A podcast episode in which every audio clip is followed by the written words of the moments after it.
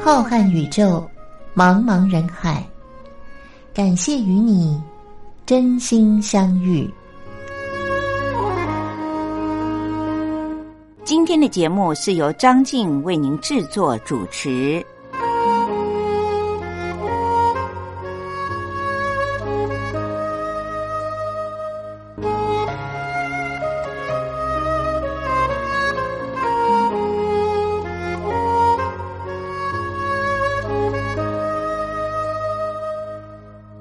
各位听众朋友，大家好，我是张静。您现在正在收听的节目是星期天晚上的零点十分所播出的《真心相遇》。非常感谢各位听众朋友到现在这个时间还在收音机旁边陪伴着张静。当然，张静也要在节目里面为您点播一些好听的歌曲，同时也和大家分享一些对您日常生活有用的资讯。我想，今年二零二零年对于很多的朋友来说，都是一场震撼教育。姑且不要说很多的城镇为了要配合政府的政策，被管制不能够自由的活动，应该为大家的生活上都带来了许多的不便利。其实，我们的人生不仅仅是像今年被新冠肺炎的病毒给打乱了脚步之外。在我们的人生当中，有很多时候未必都能够照着计划走。姑且不要说是病毒了，就算是天灾人祸也是一样。一场暴风雨很可能就打乱了您本来安排的日常的生活的步骤。在人生当中，我们还有很多重大的计划，也许我们也做了很充足的准备，希望能够在即将到来的未来蓄势待发。但是，很可能就在一瞬之间的不如意里，或许是一场大地震，也或许是一场巨大的台风，都有可能打乱了我们人生的计划。而成为了在这个阶段永远会扼腕的遗憾，再也没有了可以弥补的机会。但是张静想要告诉您的是，不论是在人生还是在日常生活里，如果我们碰到了这样的状况，我们应该要从另外一个角度来思考，那就是在我做准备的当中，我有没有把这个。很可能发生的突发问题放在我考虑当中呢？也许我们过去的路上都是因为太顺遂了，所以我们根本就不会考虑任何一个突发的状况。但是。经过了许多的措不及手，就像今年年初的这一场病毒的灾难一样，让我们从错误当中学习到，任何的计划在安排的时候就应该要考虑到突发的状况。任何的失败，我们都应该要有可以再站起来的准备。这可能就是我们未来的人生成功的关键。就拿我自己身边的兄弟姐妹来说好了，因为兄弟们都有自己经营的事业，一向都是意气风发。但是这上半年的一场新冠肺炎的病毒，打乱的是全世界。当然，他们的事业也不会因为他们自己的努力而不受到影响。很多的客户呢，就因此停了脚步。也有很多呢，是货出不来，送不出去，于是他们都觉得自己很颓丧。怎么会在人生这么顺遂的时候碰到了这样的情况呢？他们都没有做好准备。但是我劝他的是。因为上半年经历了这一场不是我们个人的力量就可以扭转的局势，所以我们要换一个角度来想，在未来还有好几十年要经营自己的事业的时候，也或许是要照顾自己的身体健康的时候，我们一定要把任何的突发的困难都放在我们的考虑当中。有了这些考虑，我们才会有后面做足了准备的工作。这样就不会让我们觉得打击有这么大，好像再也没有回头的机会了。希望在我自己身边所看到的自己亲人的问题，也可以送给我们的听众朋友们作为参考。不论您是在年纪上哪一个阶段，我相信。不管是在经营事业，还是在经营自己的身体健康的时候，我们都应该做到像老祖宗们所说的“人无远虑，必有近忧”。如果我们考虑的是比较长远的深思熟虑，那么在未来我们的心理上都有了准备，自然也就会有比较积极的安排了。今天节目的一开始，张静要为您点播的这首歌，就是让我觉得听了以后，每一个人都可以精神振奋的，由杨培安所唱的《我相信》。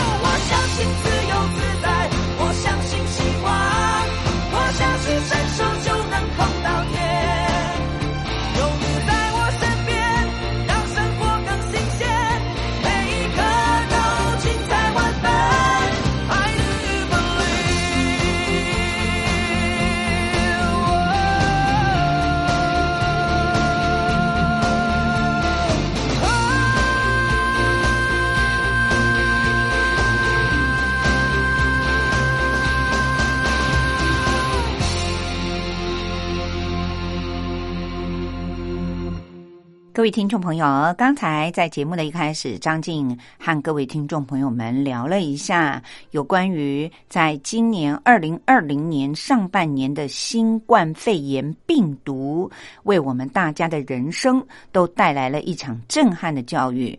其实，因为这个病毒，也让我们有了更多的尝试。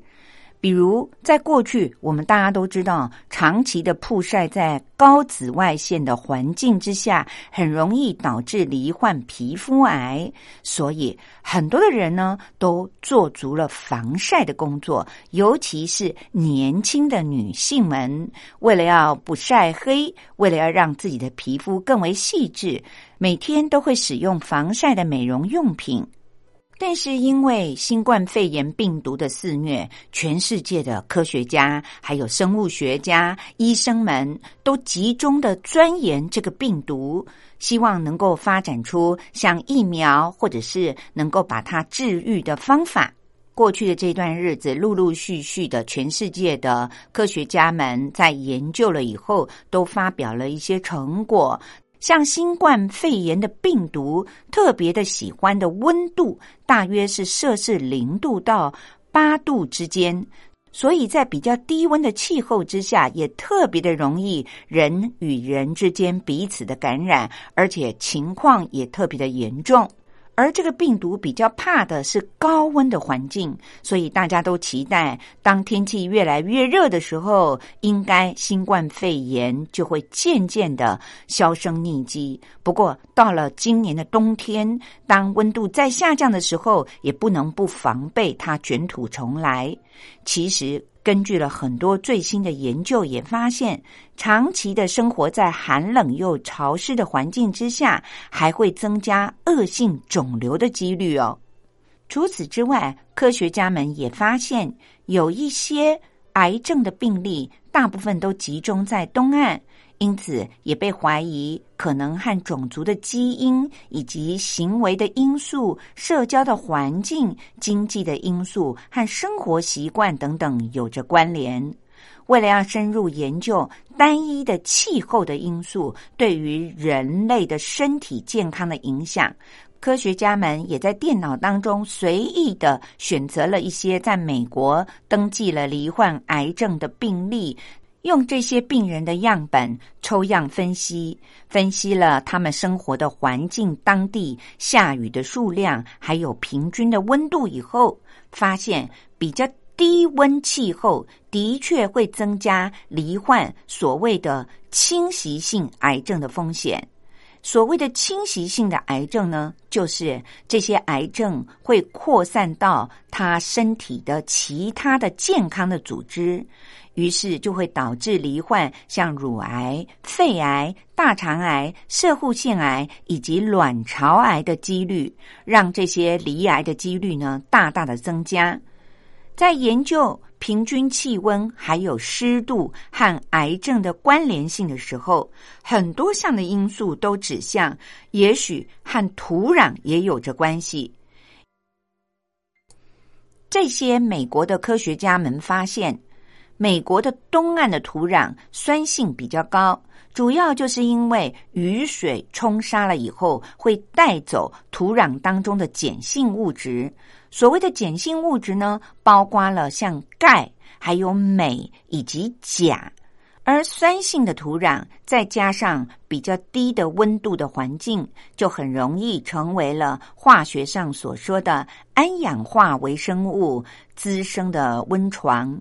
土壤当中的氨经过了转化以后，变成了亚硝酸盐，最后形成一氧化二氮，把它放出来，于是，在空气当中就成为了飘散的主要的致癌物，进而，在空气当中弥漫的致癌物，转而进入了污染地下水和民众的饮食。各位听众朋友，虽然一连串的化学分子您不是很了解，但是我们大家最常知道的就是，世界上不论是哪一个国家，经常喜欢吃的美食，包括了香肠、火腿、腊肉之类。如果用高温去煎和烤的话，就会形成亚硝酸盐。这是我们过去。接近百年以来，经常听到科学家们所提醒的。像香肠、火腿、腊肉这类的食品，最好不要用高温去煎、炸和烤，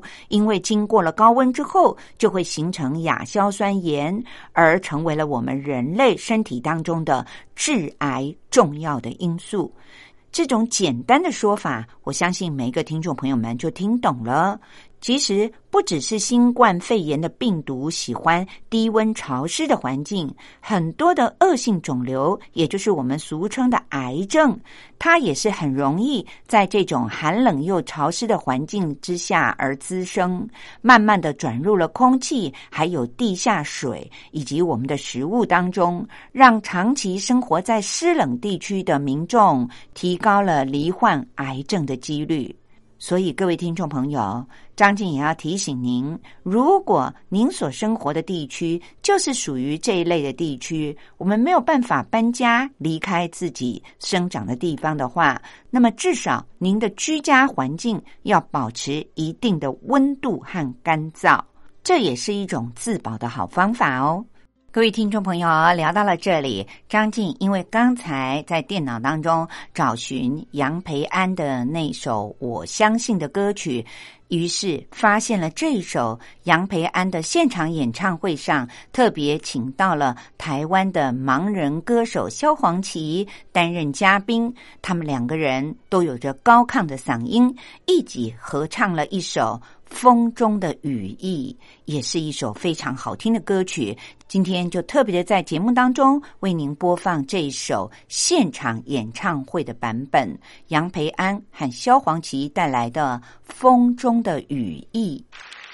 献上这首歌《风中的羽翼》，谢谢。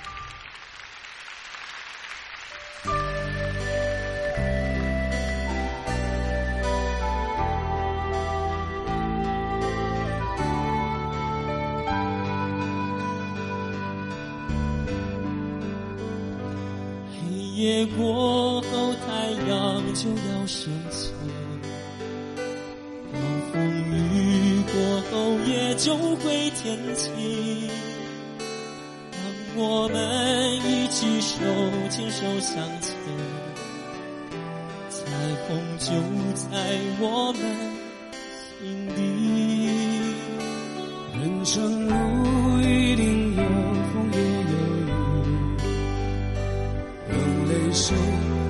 在生命的勇气，让希望化作风中的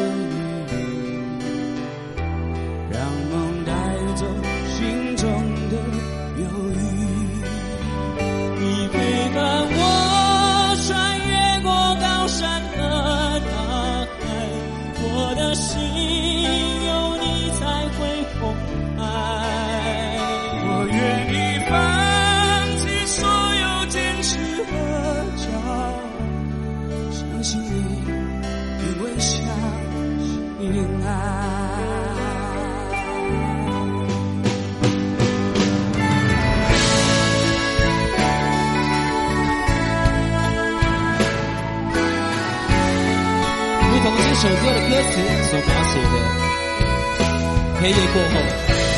太阳一定会升起。希望大家一切都好，珍惜现在，珍惜所有。人生路一定有风也有雨，用泪水灌溉生命的勇气，以希望化作风中的雨走心中的忧郁。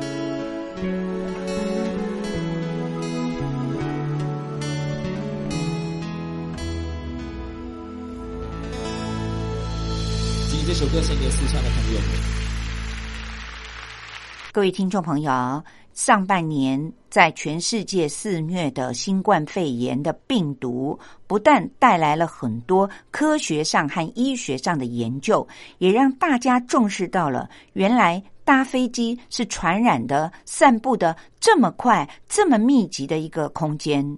很多的国家还有很多的航空公司，都为了让新冠肺炎的病毒不要在飞机舱内到处的传播，因此呢，航空的班次和地点都做了一些管制。不过，随着肺炎的销声匿迹，天气渐渐的热了起来。不论您是为了要出国旅行，还是为了要出差到别的国家，渐渐的，也许您就会开始又恢复到往常经常的搭乘飞机了吧？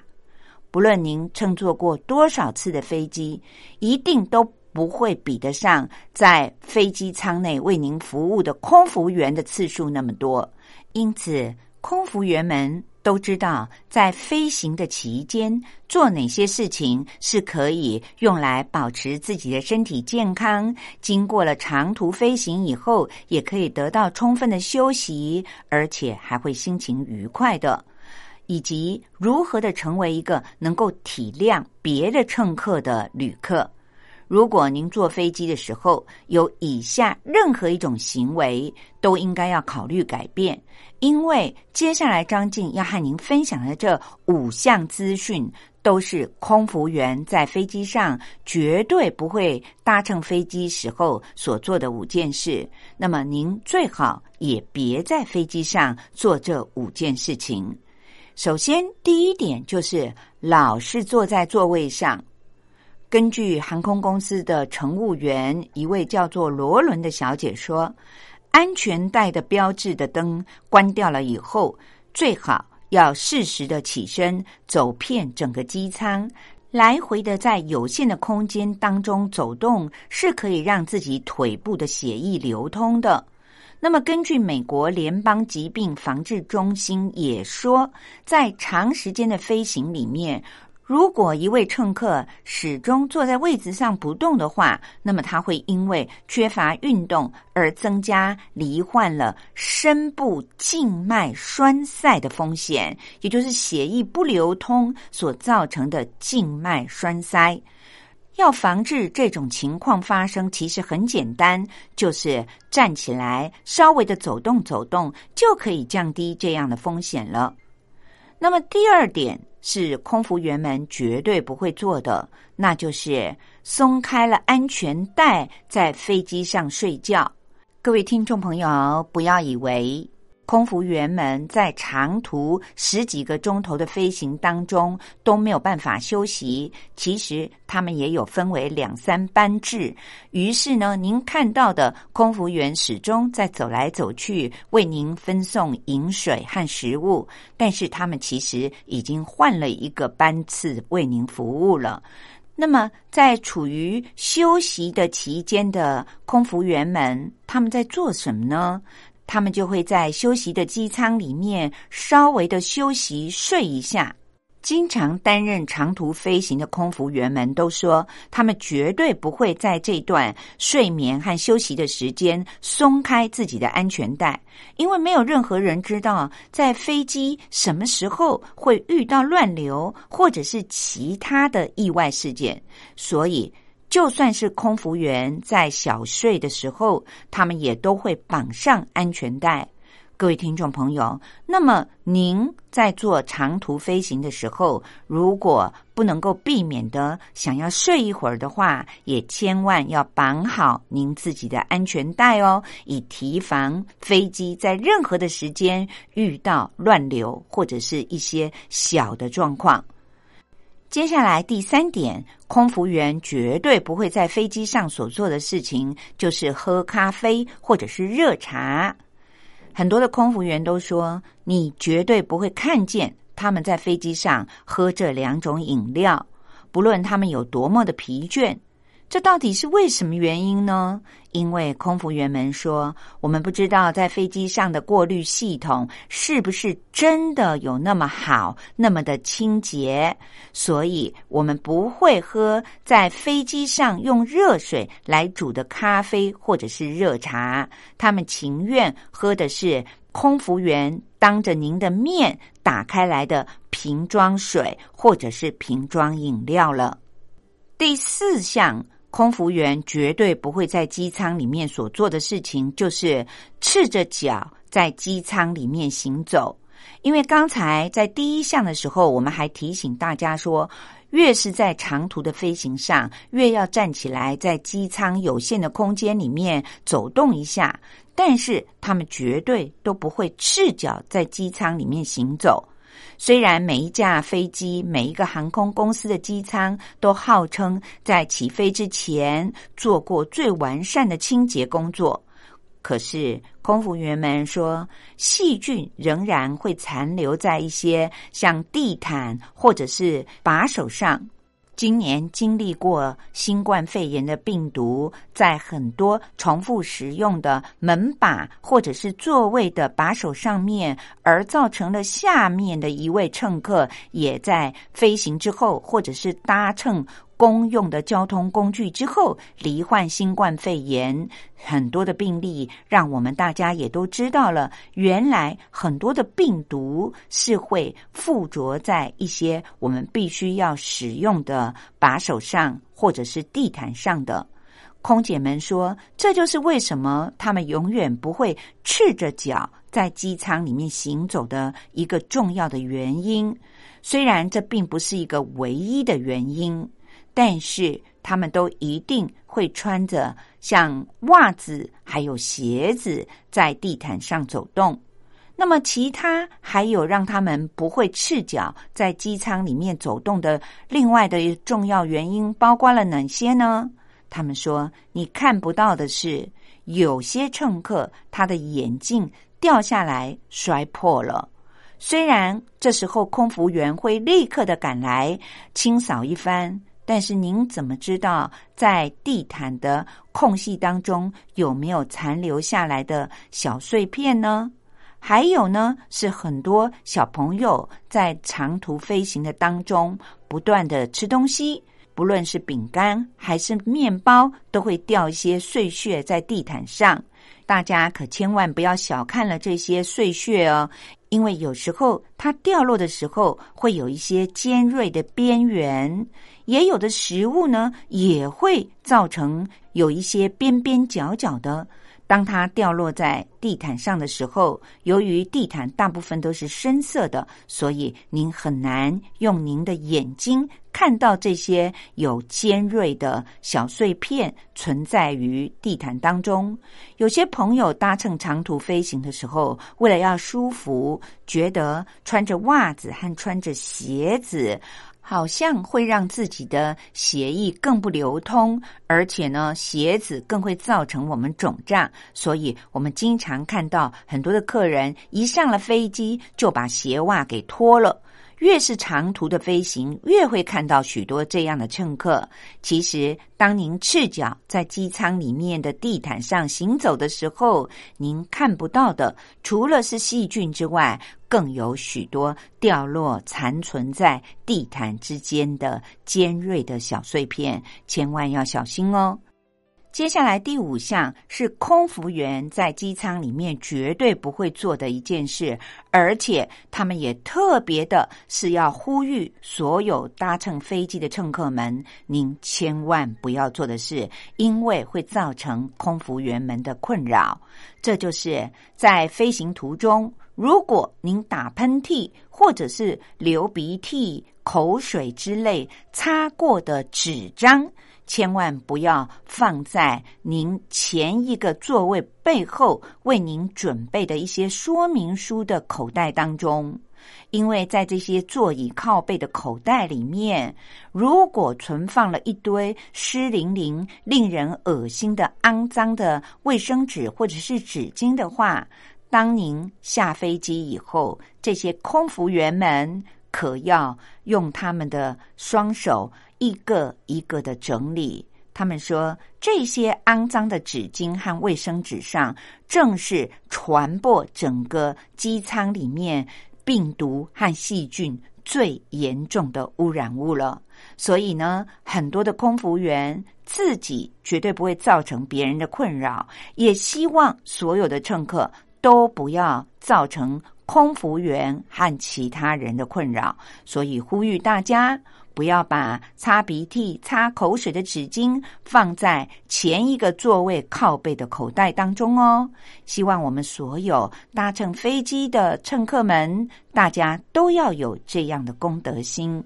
各位听众朋友，在日子逐渐的恢复了正常以后。您可能不能避免的，又会搭乘飞机到别的国家去旅游，也或者是从事境内的旅游。那么，要因为公务而出差的朋友，更是没有办法逃避。以后在搭飞机的时候，希望您能够想起张静今天和您一起分享的这五点。空服员在飞机内不会做的事，也希望所有的乘客不会在机舱内所做的事，因为这五点不但是能够自保、自己保护我们的身体健康，而且也不会造成别的乘客的或者是空服员们的困扰。希望大家都能够成为有公德心的民众。接下来，张静要为您进行的是说历史故事，欢迎各位听众朋友们继续的收听。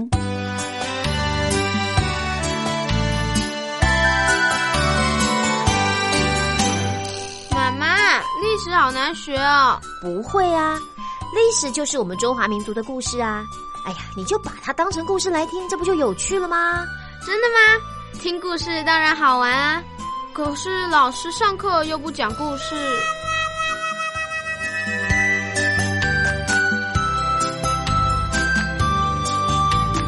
听光华小学堂说历史故事。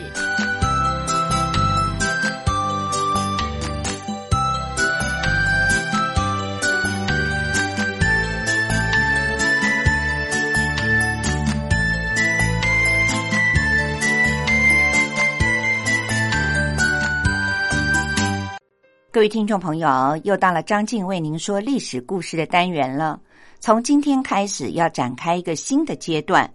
张静将要为您播讲的内容是依据着台湾的华资出版社所出版的一本书，书名是叫做《用图片说历史》，从宫殿建筑与王朝兴衰中看见充满欲望与权力的宫廷故事。虽然这本书里面有很多的图片，我们的听众朋友们看不到，但是他对于历史故事精彩的描述，我相信透过张静的播讲，您应该历历在目。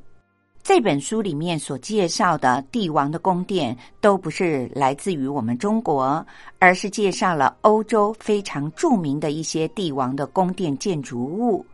我相信很多的听众朋友，您。都听过这些耳熟能详的宫殿，或许还有的听众朋友，您到欧洲去旅游的时候，曾经参观过这些宫殿。我们都知道，阅读是一件很愉快的事情，尤其是阅读历史。历史告诉了我们当时是什么样的文化。张静觉得翻译。编辑这本书的作者许如红，他在自序里面所写的，清楚明白的解释了张静为什么挑选了这本书来为我们的听众朋友们介绍。他在序里面是这样说的：，遍布全世界各地的每一座宫殿，都是人类宝贵的文化遗产，作为帝王将相权位的象征，他们受到了特别的关照。雄厚的财力、优秀的建筑设计师，还有技艺超群的能工巧匠们，造就了宫殿建筑的卓越和辉煌，也映照着君王权势的强盛和武力的强大。因此，不同时代的历史、宗教和文化倾向，都可以在宫殿建筑上看见深深烙印的痕迹。单纯的就艺术的层面来看。没有任何建筑能够比宫殿更具有时代的意义了。尤其在宫殿的建造过程里，统治者们大部分都顺应了建筑发展的必然规律，从而能够使得这些具备了时代特征的建筑历久弥新。十九世纪之前的欧洲是人类文明发展史里非常重要而且又独特的一环。不同的民族冲突，还有疆域领土的争夺，宫廷内部的权力拉锯紧紧的交织在一起。宫殿建筑也在历史的跌宕起伏中，成为了诠释欧洲文明的重要线索。这些建筑物历经了罗马、歌德、文艺复兴、巴洛克、古典主义和洛可可式等不同的风格，也成为了人类历史的重要组成部分。因此，在这些时代背景之下，帝王的英武与昏庸，王妃的宠爱与哀怨，权臣的忠诚与狡诈，在宫殿这个舞台精彩的上演了。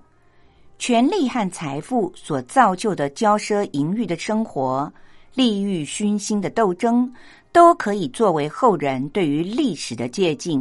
也留下了很多未解之谜。带着这些疑惑以及对于历史的关怀，这本书对于欧洲宫殿背后的历史进行了系统的梳理，挖掘宫殿背后的动人故事。希望能够透过通俗易懂的方式，揭开宫殿建筑像迷雾一般的神秘面纱，聆听它动人的心跳声音，让我们体会人类历史长河当中每一个精彩的段落。各位听众朋友，上星期张静在历史故事单元当中为您介绍了位于法国巴黎的凡尔赛宫整个兴建的过程。那么今天呢，张静将要为您介绍的是凡尔赛宫在历史上的一件大事，因为它造就了美国独立的第一步。十八世纪七零年代，在凡尔赛宫里，经常的会看到一位头上戴着海狸帽的老人。法王路易十六和他的朝臣们。都厌倦了每天一成不变的生活，还有乏味的繁文缛节，对于这位来自于穷乡僻壤的老人产生了高度的兴趣。平常趾高气扬的法国贵族们对于他非常的礼让，说话的神态就好像对一个德高望重的长辈一样。这位老人是谁呢？他就是来自于美国的科学家，名叫。班杰明·富兰克林，班杰明·富兰克林是美国革命时期的思想家，也是杰出的政治家和卓越的科学家。他是美国十八世纪仅次于华盛顿的第二号人物。自十八世纪五零年代开始，英国还有普鲁士同盟和法国、奥地利。以及俄国同盟，为了要争夺海外的殖民地和欧洲的霸权，进行了一场非正义的战争。法国在海上和殖民地的争夺里连遭败绩，把北美、西印度群岛、非洲和印度的大片的属地都被迫的割让给了英国，进一步也削弱了法国国家的实力。相反的，英国的殖民者却全面的加强了对于北美殖民地的控制，从而也加重了殖民地人民的经济负担。自十八世纪七零年代开始，英国进一步的采取了高压政策，从政治上和军事上加紧了对于北美人民的控制和镇压，这也激起了。人民争取民族自治的革命浪潮。一七七五年四月，在北美波士顿附近的勒辛顿和康科特，爱国者们打响了独立运动的第一枪。第二年七月，大陆会议通过了独立宣言，宣布十三个殖民地脱离了英国的独立。从此，长达八年的美国独立战争开打了。在这段期间，为了要争取法国的支持，美国政府决定派遣富兰克林到法国作为驻法国的首席代表，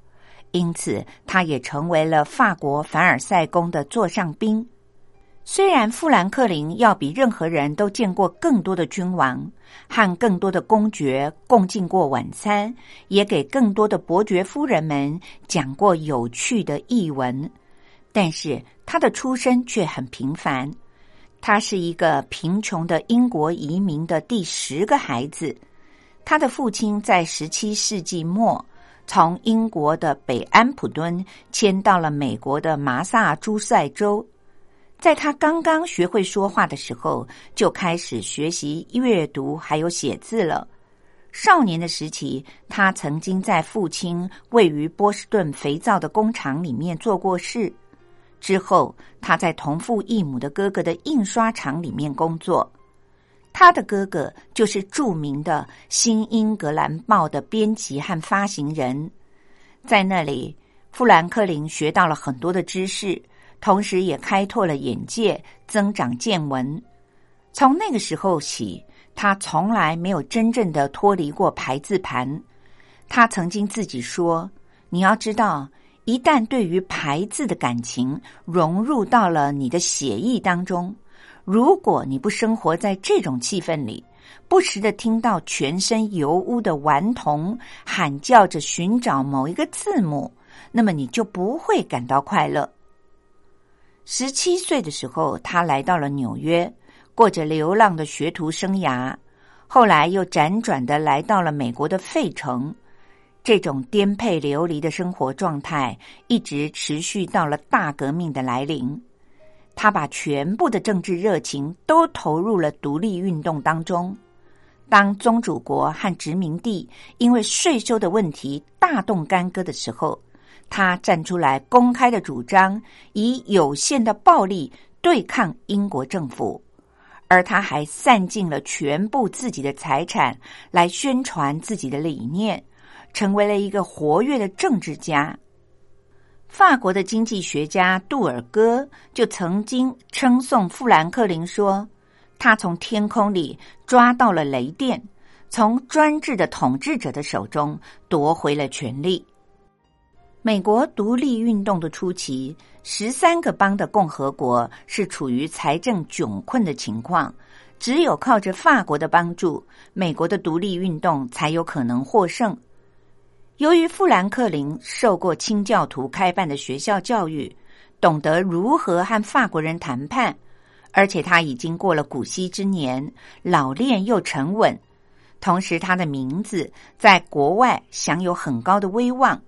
法国的大臣和银行家们绝对不会拒他于门外，因此，这位美国老人在两位自己孙子的陪同之下，乘坐了一艘小木船，远渡重洋，前往了法国。北美大陆会议的指示其实十分的含糊，甚至连一份具有信用的信件都没有给他，更不要提路上的开销等等了。很幸运的是。他们在途中巧遇了两位英国商人，卖掉了随身所带去的木材，还有白兰地酒，换来了一两个月的零用钱。一七七六年的十二月，富兰克林终于抵达了法国。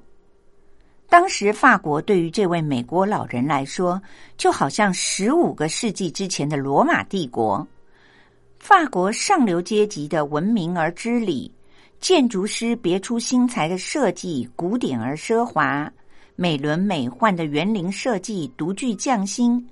法国的厨师的手艺又无人能及。深厚的法国文学底蕴，正是欧洲大陆的旗帜。尤其让富兰克林所敬佩的是，法国人竟然把礼仪学校设在了凡尔赛宫里，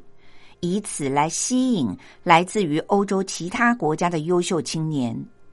富兰克林这位学识渊博、思想敏锐的老印刷工，他就凭着自己的冷静和智慧，逐渐的赢得了法兰西民族的好感和钦佩。与此同时，大宗的枪支弹药还有军服都开始运抵美国。美国的军队取得了萨拉托加大捷的消息，也传到了凡尔赛宫。四天之后，法国的外交大臣就通知富兰克林，法王愿意在任何的时候来会见他。一七七八年二月六日，法国和美国友好条约终于在凡尔赛宫里签署。四个月之后，法国对英国宣战，从而为美国争取民族独立也奠定了坚实的外交基础。但是，富兰克林在欧洲的工作还没有结束。他仍然留在了法国，购买军火、商谈借款、说服其他的国家加入商业或是政治的联盟，对抗顽强的大英帝国。三年以后，美国约克镇一战迫使八千名的英军投降，英国的殖民者也被迫的走上了谈判桌。一七八二年的夏天。美国独立战争的舞台搬到了法国巴黎，美国的谈判代表的重任落在了富兰克林的肩上。为了要掌握会议的主控权，代表团手段圆融的打消了英国的主观设想，拒绝接受以扩大自治权来代替主权的解决方案。一七八二年这一年的九月三日，经过了艰难的曲折的反复谈判。在法国巴黎的凡尔赛宫里，英国和美国双方的谈判代表在巴黎合约上正式的签字了。英国不得不承认美国十三个州的独立事实。巴黎合约的签署，最终为美国实现了民族独立迈出的重要一步，而凡尔赛宫也见证了这段光辉而又不平凡的历史。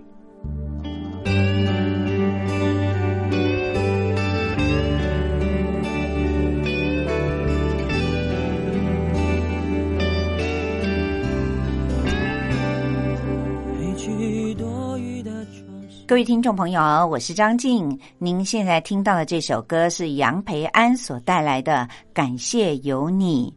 节目进行到这里，也到了要和大家说再会的时候。张静也要特别的送给所有的听众朋友们这句话：感谢有您的陪伴。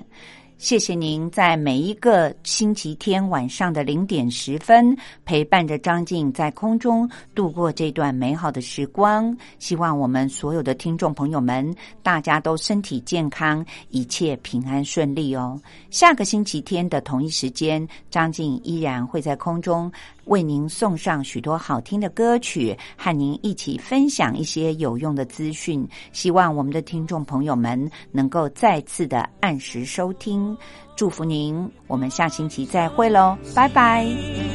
不再漂泊，感动不需要理由，仰起头，时光不再蹉跎，前方的路等我们开拓，路是如此辽阔。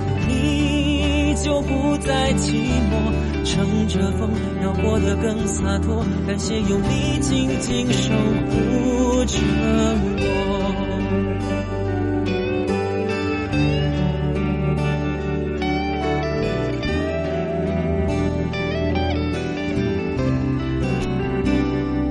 褪去多余的装饰，卸下武装的固执。舞台上用歌声诉说着故事，找寻生命的价值，期盼能拥有个位置，只是为了感受存在的真实。是你一直陪着我，让我不再退缩，让我能告诉自己。一切再从头，别放手，心已不再漂泊，感动不需要理由，仰起头，时光不再蹉跎，前方的路等我们开拓，路是如此辽阔，你就不再寂寞，乘着。